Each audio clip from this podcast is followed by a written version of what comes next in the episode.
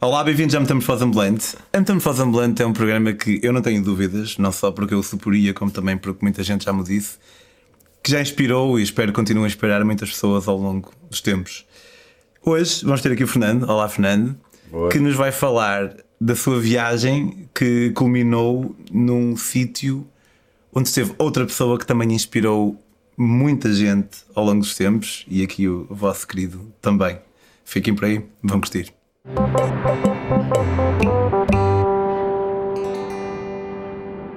Olá Fernando, um gosto de ter-te de volta. O prazer é meu.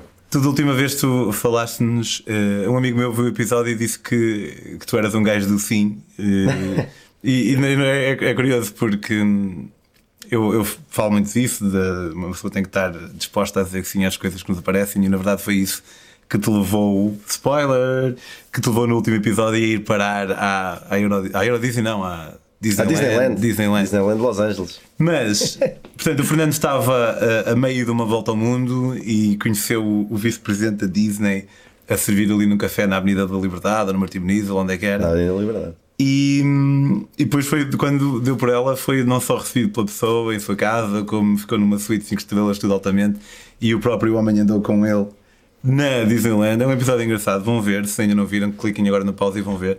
Ou então vejam este todo, não sei, façam o que quiserem. Mas a tua viagem não acabou aí, depois tu continuaste.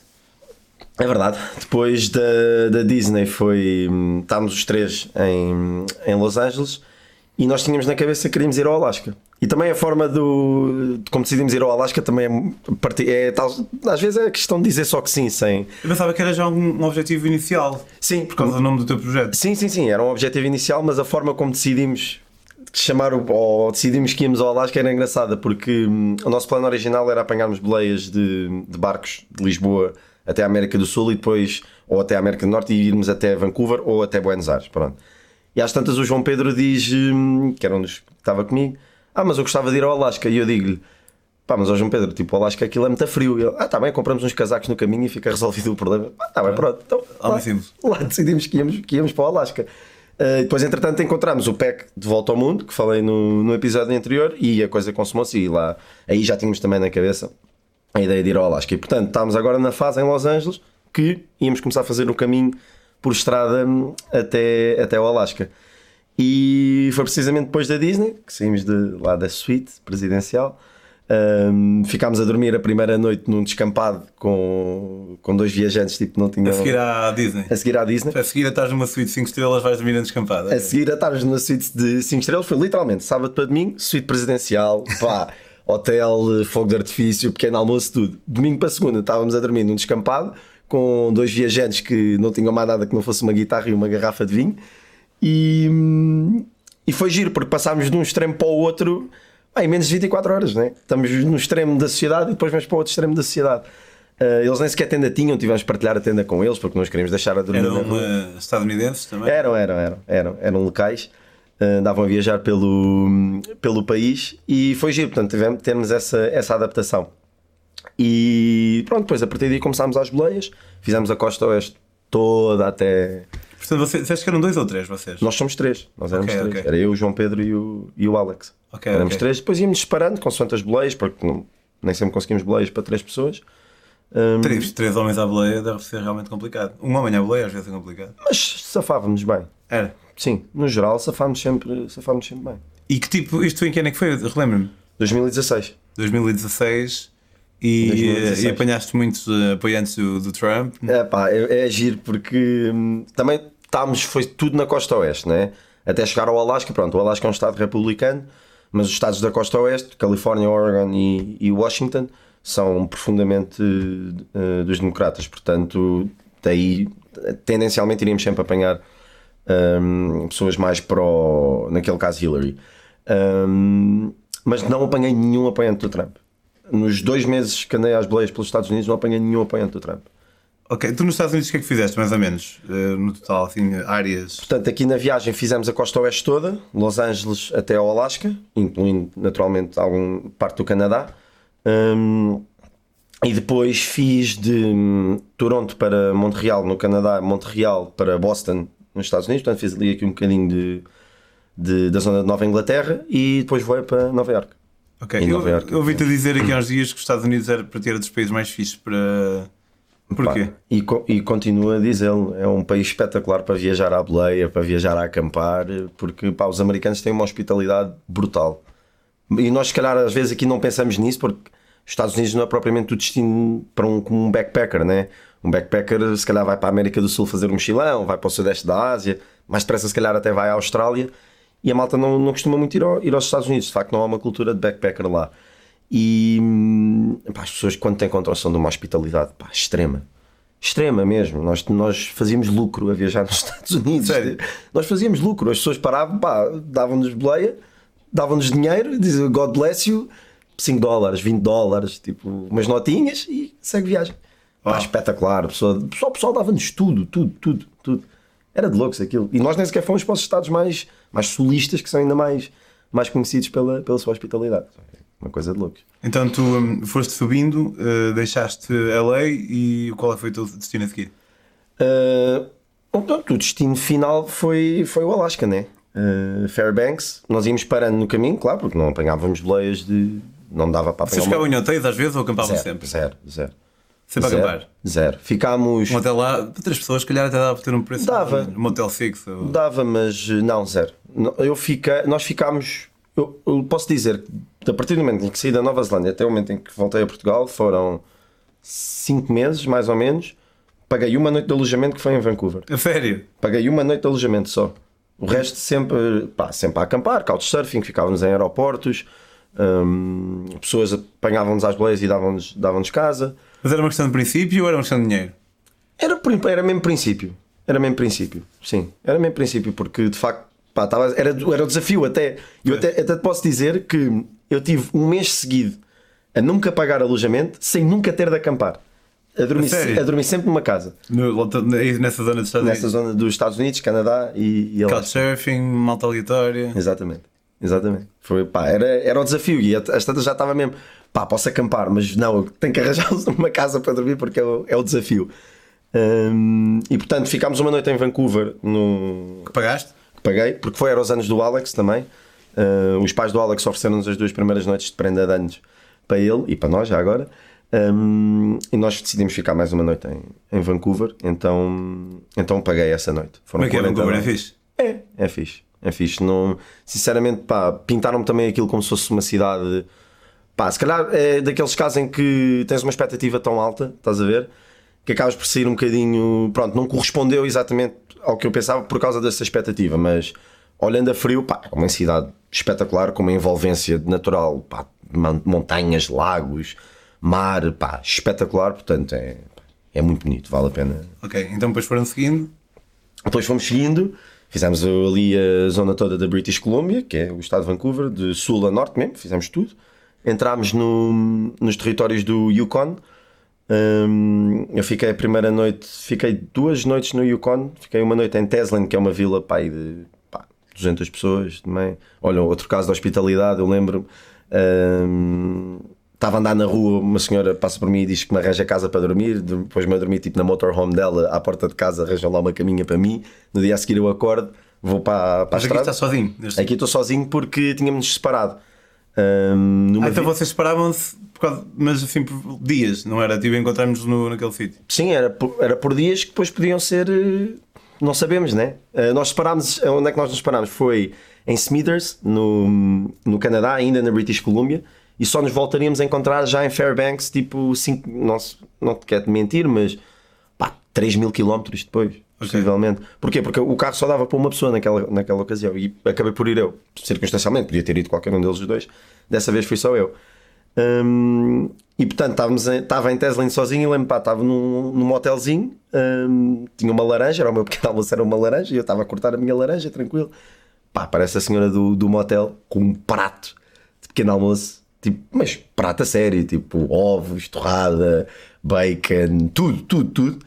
Pá, estou-te a ver a viajar, está aqui o pequeno almoço para ti, eu ofereço-te o pequeno almoço. Eu, eia, pá, que espetáculo, que maravilha. Ok, Foi um grande pequeno almoço.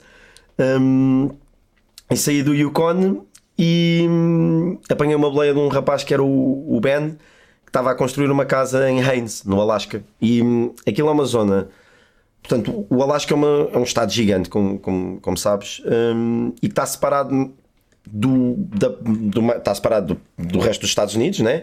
E tu, país de algumas zonas do Alasca para outras, às vezes tens de passar mesmo pelo Canadá, de carro, se quiseres ir de carro. E este, este era, o- era um desses casos em que é- eles chamam Southeast Alaska, é a zona dos fiordes, é, é aquela zona que vês no- nos programas da National Geographic, de uma beleza indescritível mesmo.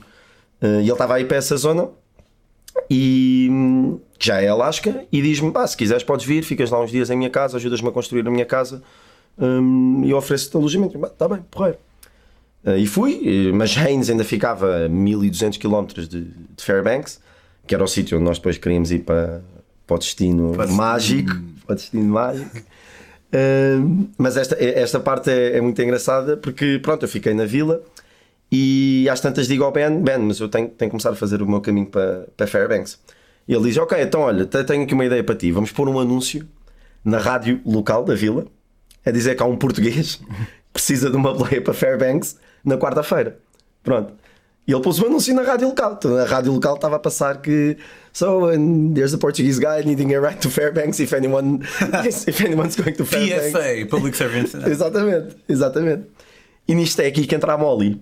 A Molly ouviu o anúncio eh, e falou com o Ben, disse que, que- e falou comigo, entretanto, depois entretanto eu conheci a Molly também. E ela disse que ia para Fairbanks na quarta- na quarta-feira. Sim, senhor, tudo certo.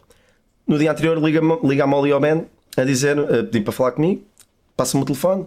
Olha, Fernando, pá, hum, recebi uma proposta de emprego do National Geographic, pá, emprego, emprego brutal não, não vou poder ir para, para Fairbanks né, contigo. E eu disse, pá, mal, claro, pá, por amor de Deus, sem, sem qualquer problema, eu vou. Faz-te dizer. Claro, eu vou às boleias. Ela, não, não, não, não, não. Eu tenho aqui o meu eu tenho as chaves do carro, eu dou-te o meu carro e tu levas o meu carro de Haynes para Fairbanks. Pronto. E eu disse-lhe, pá, Molly, adoro, quem me dera, mas eu não tenho carta e tens que atravessar a fronteira. É o que eu te disse. Tens que atravessar a fronteira dos Estados Unidos para o Canadá e do Canadá para o Alasca. Tu não tinhas carta contigo ou não tinhas carta? Não, eu tinha carta, mas não tinha carta internacional. E muito menos impensável atravessar duas fronteiras, né? Impensável. Se fosse para andar ali na vila, ainda dava, mas estou a falar de 1200 km. Yeah. Não é propriamente. pá. Mas ali. Pronto, e eu digo-lhe isto, e ela, epá, é, epá, olha que se lixe, vou recusar o, o emprego. What? Vou recusar o emprego, eu prometi te levar a Fairbanks e e vou-te levar a Fairbanks. E eu disse, pá, Molly, pronto, pá, está bem, pronto. E ela recusou o emprego, disse que depois arranjava outro emprego noutro sítio, ela lá, lá se orientava com a vida dela e veio Era um emprego ou era mais tipo uma, uma, uma tarefa, uma cena que tinha que fazer, um, era para um começar trabalho? A, era para começar a gravar num programa do National Geographic. Ela agora também trabalha, ainda trabalha lá, grava, está, está nos créditos de um programa que é o Deadliest Catch, é daqueles pá, que vão tipo nos barcos para o mar de Bering, tipo mesmo hardcore, estás a ver? Ahm, E ela faz isso. Ela faz isso e recusou um dos programas porque, porque me queria dar play para. Ah, fogo, para- isso é que é a melhor palavra. Pá, esquece. A Molly é espetacular. E então nós chegámos a. Lá eu cheguei a Fairbanks, o João Pedro e o Alex já lá estavam, tinham entretanto também feito o seu, a sua jornada com. apanharam boleias de um fotógrafo profissional também, foi, foi altamente, também, também adoraram.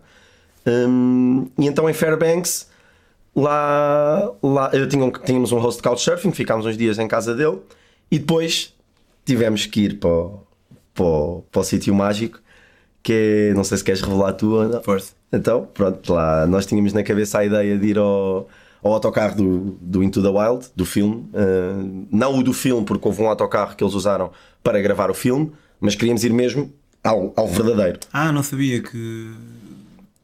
Pensava, porquê que não fizeram usaram o real no filme? Ou seja, é é assim, eles têm. Tu tens a autostrada principal, vai de Fairbanks para, hum, para Anchorage, e na, na autostrada principal é onde eles têm o, o autocarro que usaram para, para gravar o filme.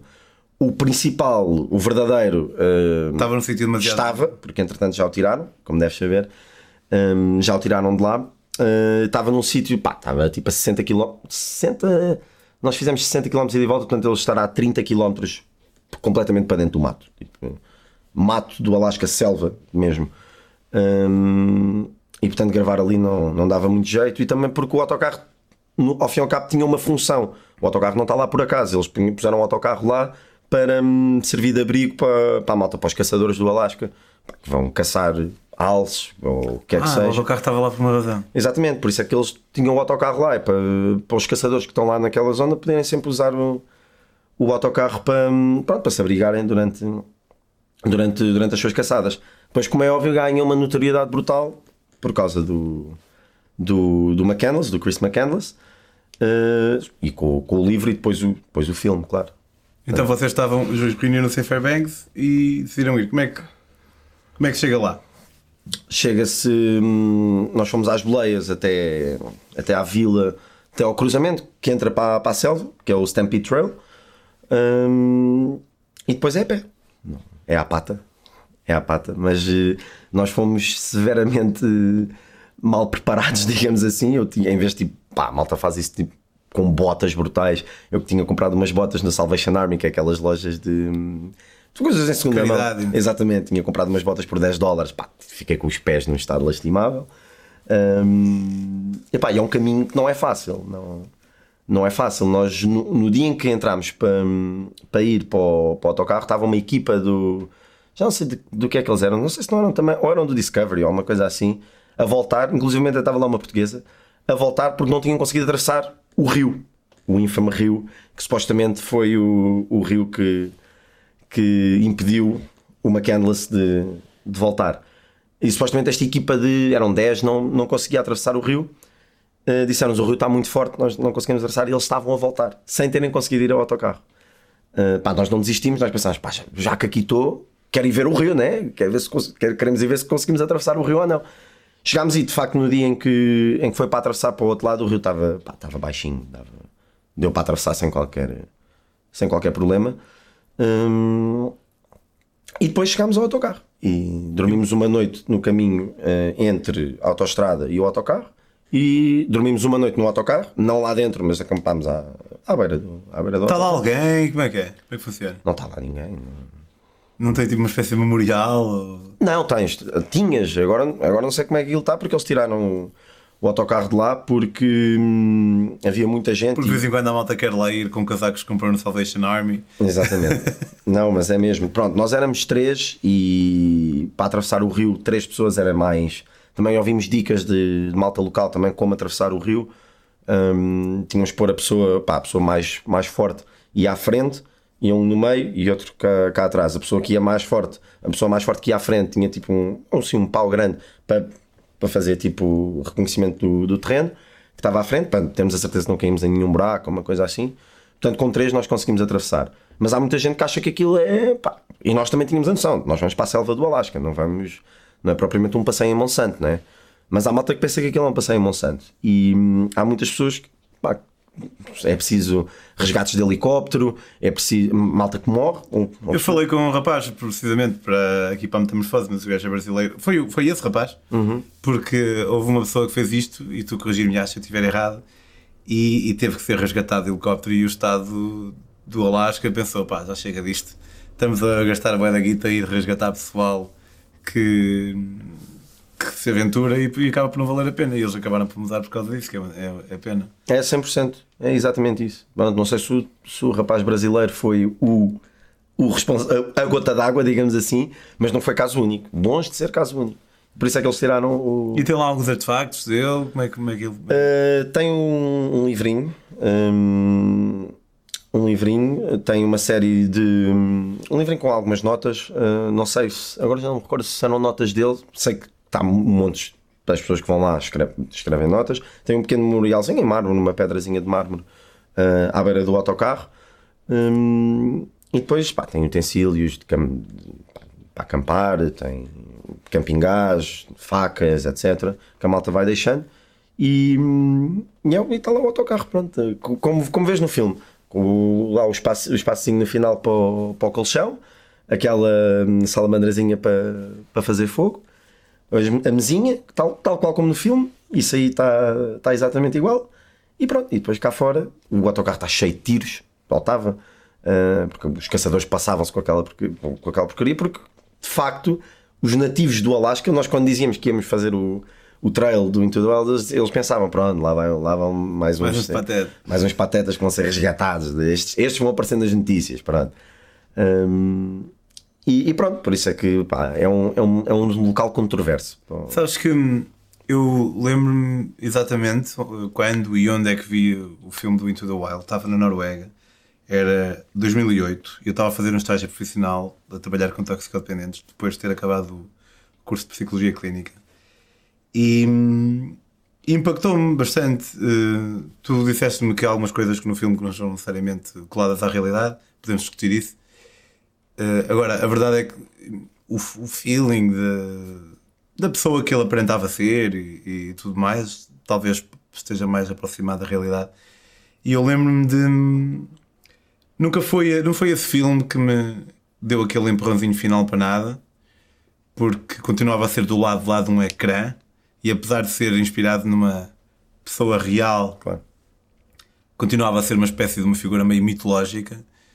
Mas foi uma entre várias pequenas pedrinhas que eu fui usando para construir um, um castelo uh, que me permita ver dessa torre, desse castelo. E peraí, o que é que eu estou a fazer com a minha vida? E eu, tava, eu já estava no sítio, já estava na Noruega, tinha 24 anos, estava na Noruega a trabalhar, era fixe, mas já estava não estava exatamente a seguir as pisadas mais aborrecidas do mundo. Mas mesmo assim hum, fiquei, fiquei bastante impactado com o filme, fiquei bastante triste. Já vi várias vezes.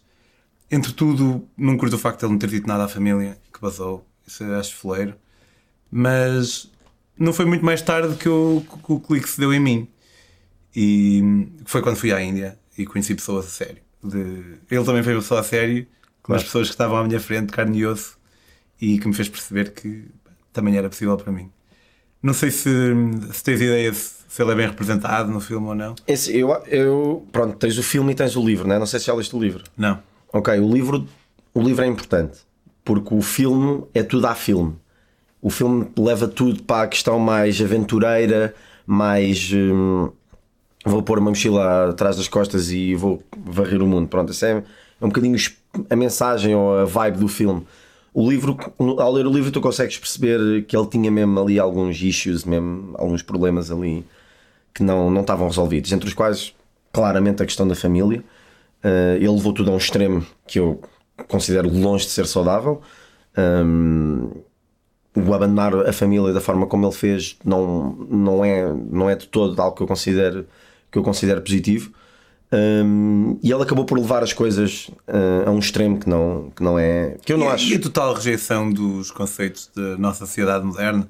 Há muito de podre na nossa sociedade moderna, mas eventualmente foi isso também que ele talvez tenha descoberto mais para a parte final. Sim, exato. É, é, assim, o plano, ele, pelo que se vê no, no filme e no livro, uh, ele teria sempre na cabeça a ideia de voltar, não é? Uh, inclusivamente ele tenta voltar. Um, segundo, segundo o que é descrito, tenta voltar lá do, do autocarro, uh, é impedido pelo, pelo rio. É uma das, foi uma das coisas que me, que me deixou a pensar quando estive lá, porque nós quando fomos, conforme eu te disse, quando fomos no caminho para o autocarro, uh, o rio estava mesmo, estava baixinho, dava para atravessar. Quando voltámos, o rio estava mais forte, estava bastante mais forte.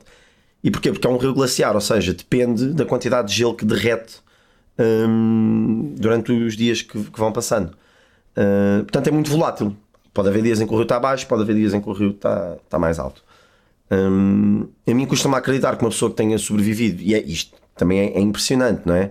Tu viveres um mês, ou eu acho que ele se aguentou dois meses num, viver num autocarro no Alasca sozinho. Dizer, não é para qualquer um. Ele, ele, também fez uma série de coisas bem. Do ponto de vista de preparação, fez uma série de coisas bem feitas, porque não é qualquer um que se aguenta dois meses a viver no, no mato do Alasca. Eu adoraria uma semana para aí. É?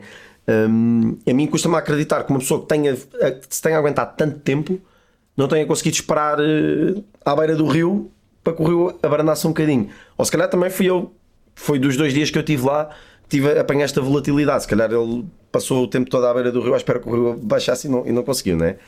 Um, mas foi uma das coisas que, que, que, achei mais, mais curioso dessa da ida lá ao autocarro. Foi isso, perceber que de facto pá, aquilo é custa-me perceber como é que uma pessoa ficou, como é que ele ficou impedido de voltar por causa do rio se o rio tinha tanta volatilidade. Portanto, a causa de morte dele é um bocadinho. É um bocadinho. Não a causa literal, porque ele morreu afogado, mas o que levou à sua morte. Exato. Porque. No filme é, é, é as vagas que ele come. É... Por efeitos indiretos dele não poder ter atravessado o rio, isso fez com que ele tivesse mais tempo, não sei quando. Exatamente. Mas aparentemente eu acho que foi tipo arroz que estava com com mofo, assim, não, segundo, coisa, não segundo o que aparece no filme, ele. Foi umas vagas, já. Yeah. As vagas. que ele não reconheceu como sendo venenosas, hum, como sendo não, não combustíveis, e comeu-as, pronto. Hum, mas não sei, há aqui muitas variantes. Ele, uh, o episódio do Alce, vês no filme, quando ele mata o Alce, uh, eu acredito que aquilo tenha feito ali um. tenha dado mesmo a cabeça, dado ali um toque na cabeça de uma pessoa, porque estás dois meses uh, sozinho e tens aquele episódio do Alce em que tu mata, ele matou o Alce supostamente para comer, depois, como é óbvio, pá, o Alce encheu-se de moscas e não conseguiu comer nada do Alce. E ele começou a fritar a cabeça, pensando, pá, fogo, matei este alce, não devia ter. Para nada. Exato. Não sei. Há, há pessoas que dizem que, ele, que a causa de morte dele pode ter sido até suicídio. Há pessoas que dizem que foi as bagas, há pessoas que dizem que ele pura e simplesmente morreu à fome porque não tinha Eu, eu li o uh, mofo no arroz que lhe causou uma coisa qualquer. Mold. Mold é não é? Não sei, nu- nunca tinha ouvido essa, Mas não sei. essa teoria. Uh, portanto, é, é, um- é um- é uma personagem muito controversa. É, é inegável que é uma inspiração uh, pelo, pela forma como desafiou o sistema, pela forma como disse eu vou fazer as coisas à minha maneira, uh, como teve a coragem para o fazer. Na minha opinião, e pelo que vejo também é a tua, levou as coisas a um extremo que não é saudável. E é aí que está a diferença entre ele, que já não está cá, e nós, que estamos aqui a contar histórias, né?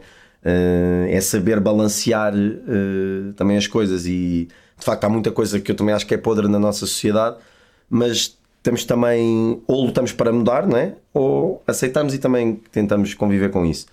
E ele de facto não soube, não soube fazer isso mas eh, não deixa de ser uma inspiração espetacular e nós pá, metemos na cabeça, foi mesmo metemos na cabeça, pá, quer ir ao, vamos ao autocarro.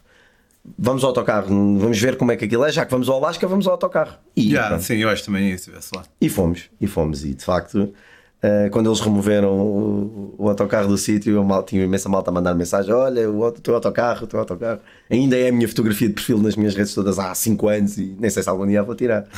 Eh, porque de facto foi ali um momento, foi um momento impactante. Pá, não, não consigo, não te vou mentir, é impactante estar ali. eh, quando metes na cabeça, tipo, quer ir, quer ir, vamos, vamos, vamos, pá, chegas lá e estás lá, pá, é, é impactante. É impactante. Excelente, olha, muito obrigado. Obrigado, eu. Espero que tenham curtido aí em casa ou onde quer que estejam e que aqui o nosso Fernando possa servir como o vosso próprio McCandless, mas um que sobrevive. A Metamorfose precisa de vocês para continuar. Eh, aqui eu descobri uma nova função que é alguns por aqui vai aparecer um botãozinho e se vocês carregarem eh, podem ir ao Patreon e começar a, a apoiar a Metamorfose com apenas 2€ euros por mês. E hum, se quiserem ler as minhas próprias aventuras, eh, podem fazê-lo eh, comprando os meus livros em daquiali.com. Tenho um livro também sobre boleias de Portugal a Singapura por terra, um de Portugal à África do Sul bicicleta, outro de Panamá ao México à boleia. Tenho uma maneira fixe de apoiarem. Podem seguir as minhas aventuras no Instagram em Pedro on the Road, mas acima de tudo, o Fernando podem encontrá-lo no Instagram em fernando.vaz. Fernando P. underscore Vaz. Fernando P. underscore Vaz. É um rapaz que continua a viajar, ainda, ainda há, há uns meses, há umas semanas estiveste no Sul da África. Zanzibar. Aí, pá, Zanzibar, fogo. Louco. Muito Pá, bom. Indescritível. Não, não, pá, indescritível. Foi o período mais feliz da minha vida. A sério? E eu tenho muitas opções. Então, olha, nós vamos gravar outro eh, agora já a seguir, para vocês vai ser daqui a umas semanas, com o Fernando. Ele não vai falar de Zanzibar, mas se calhar eu vou-lhe pedir para ele falar um bocadinho, portanto fiquem aí à espera. Tchau, tchau. Até à próxima, até à semana que vem e contigo até à próxima.